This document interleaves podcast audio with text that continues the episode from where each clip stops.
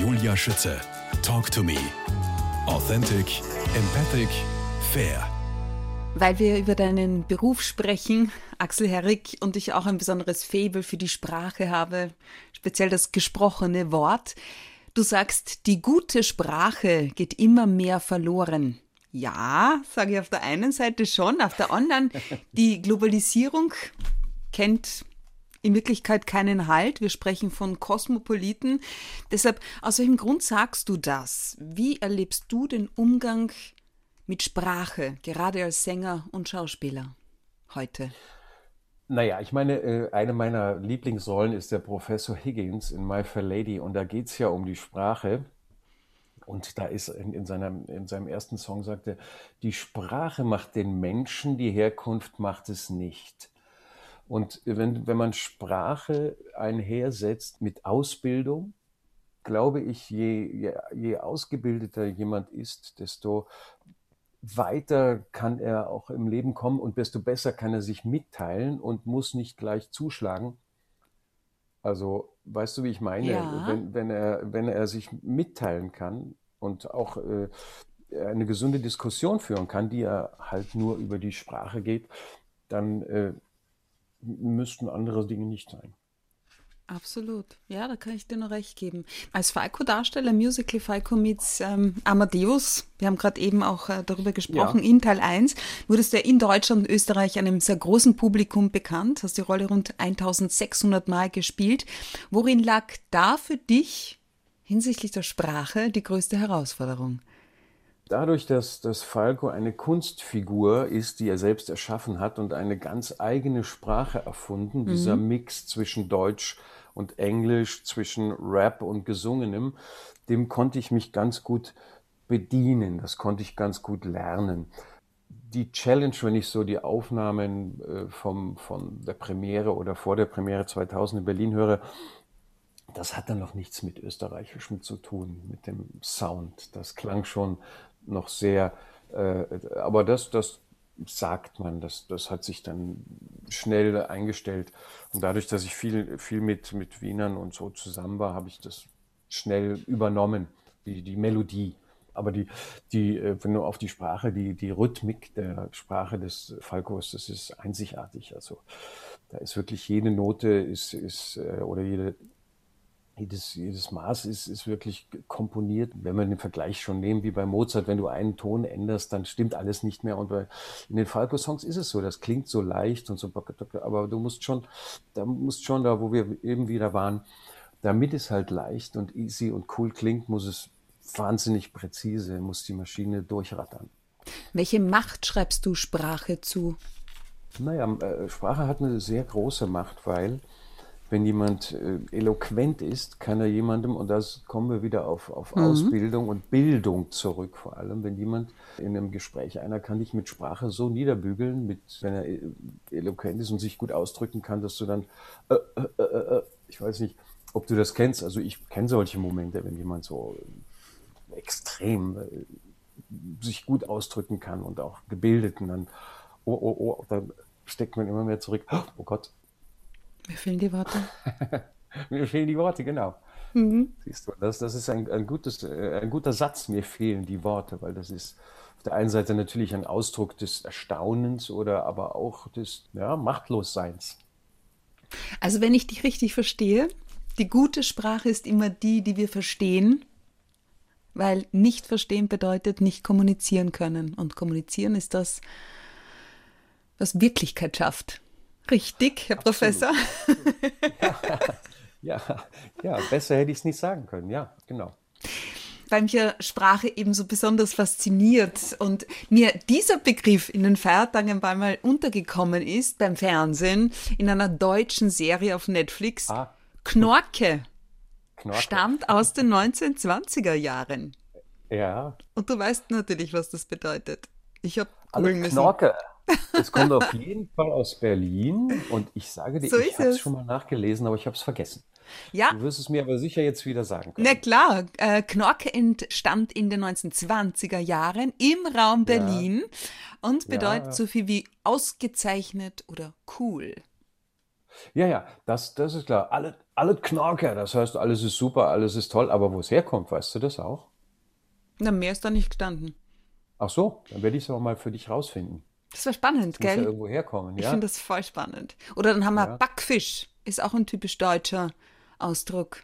Allerdings aus den 1950er Jahren. So wie dein Barschrank aus Lamellen. Ja, der ist toll. Ja, ja, den lasse ich jetzt erst einmal äh, vier Wochen zu. Was? Warum? Was ist da drin? Alkohol? Ja, ja, klar. Na wirklich? Ja, sicher. Barschrank? Naja, man verwendet das ja nicht unbedingt immer. Ähm, Ich schon. so, du schon, okay. Warum lässt du den zu? Naja, so, weißt du jetzt. Es bietet sich gerade an, weil du, ähm, eben hast du von Figuren gesprochen und äh, Ja. jetzt so nach Weihnachten und Silvester kann man auch von Figur sprechen. Ach ja. Weißt du? Genau. Und ich, ich nehme das jetzt einfach die, äh, die Gelegenheit, die wieder irgendwie ein bisschen hinzubringen und schauen, man trinkt und isst doch eher mehr in den Weihnachtstagen. Und, Und nicht nur äh, da, seit März ja, eben. Ich 2020. wollte ich wollte es gerade sagen. Und, und das bietet sich ja jetzt an zu schauen, ob es auch noch ohne geht. Oh mein Gott. Wie viel Kilo hast du zugenommen? Mm, Ich habe, jetzt gerade sind es drei. Äh, ja, bei mir sind es auch so es waren zweieinhalb. schon, es waren fünf. Voll mies. Die habe ich aber dann wieder, wieder weg. Aber jetzt natürlich Weihnachten, ich äh, sterbe für Lebkuchen und Kekse und sowas. Selbst gebacken? Also von mir. Ja. Hm. Ja, nicht. Aber es kam, du hast eben noch Knorke. Es, kam, es gibt so wahnsinnig viele Begriffe, Ja. ähm, die in, in, der, in der Zeit geprägt wurden. Zum Beispiel, kennst du den Begriff Klappe zu, Affe tot? Nein, was hat der zu bedeuten?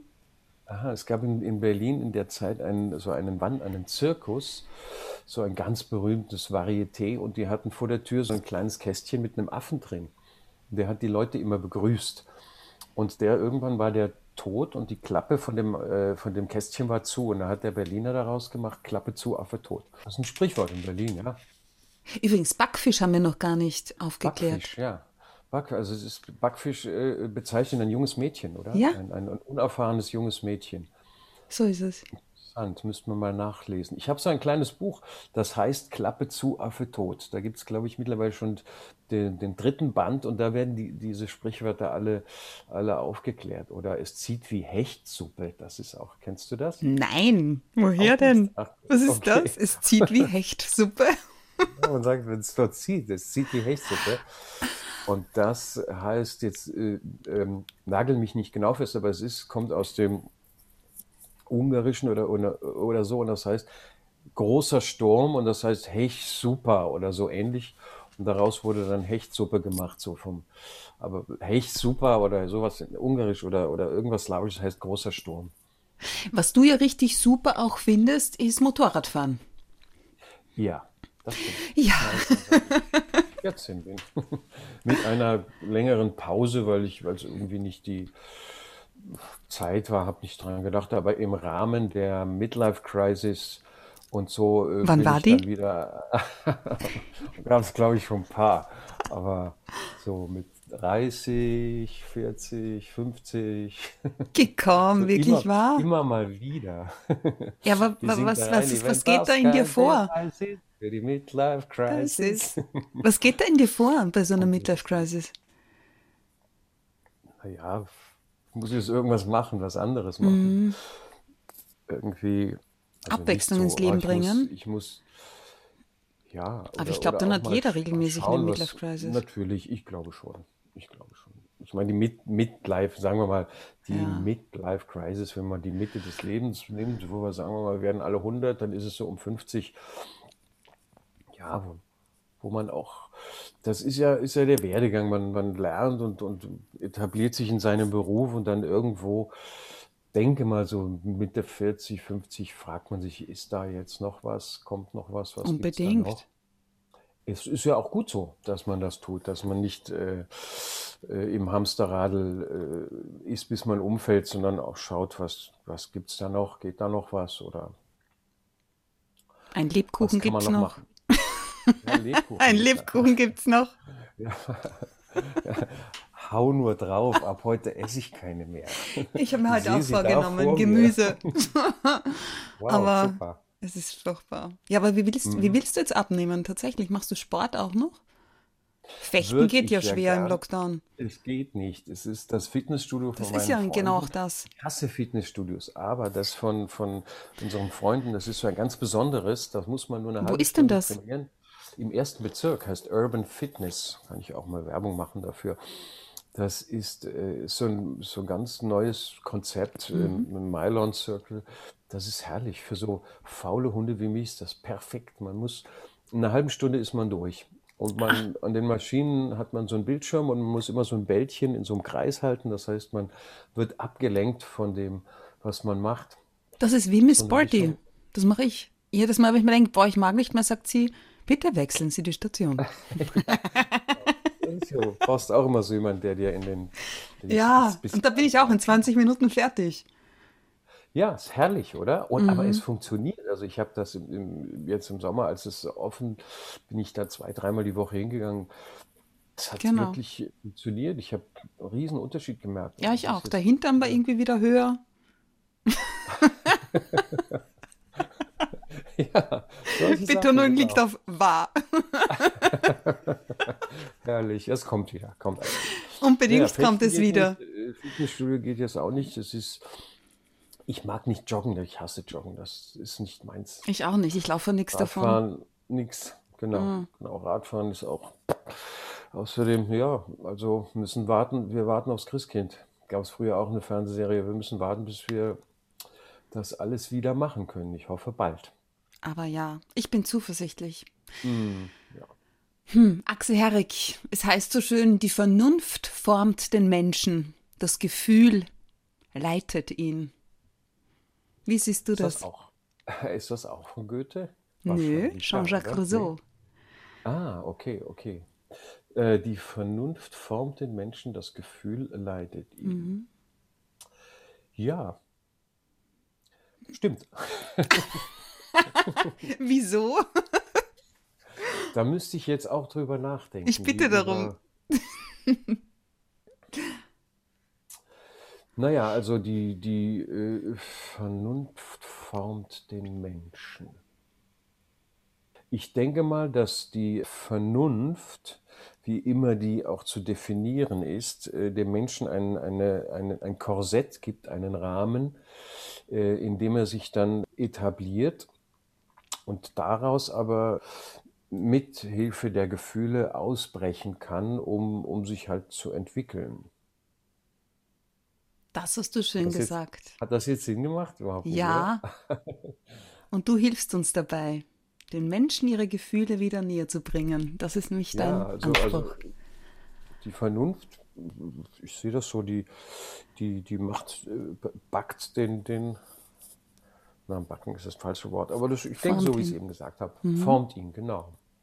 Und gibt ihm, gibt ihm das Handwerk auch mit, mit dem Gegenüber, mit dem anderen Menschen umzugehen.